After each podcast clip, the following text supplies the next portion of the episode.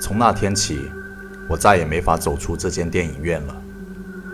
我日复一日地待在这里，不吃不喝，永远的思念尼西、女儿咪咪。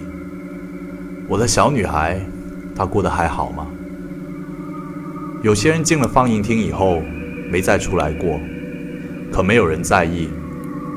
那些工作人员说，他们只是按照工作人员指引手册做事，一切都很正常。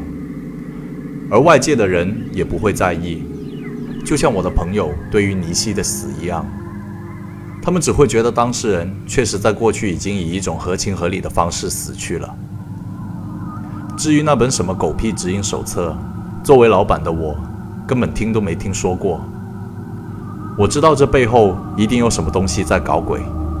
这间电影院很不对劲，那些电影也不对劲。我大概能察觉到自己或许是已经死了，可是我并没有像尼西一样身在电影里，我仍然在电影之外。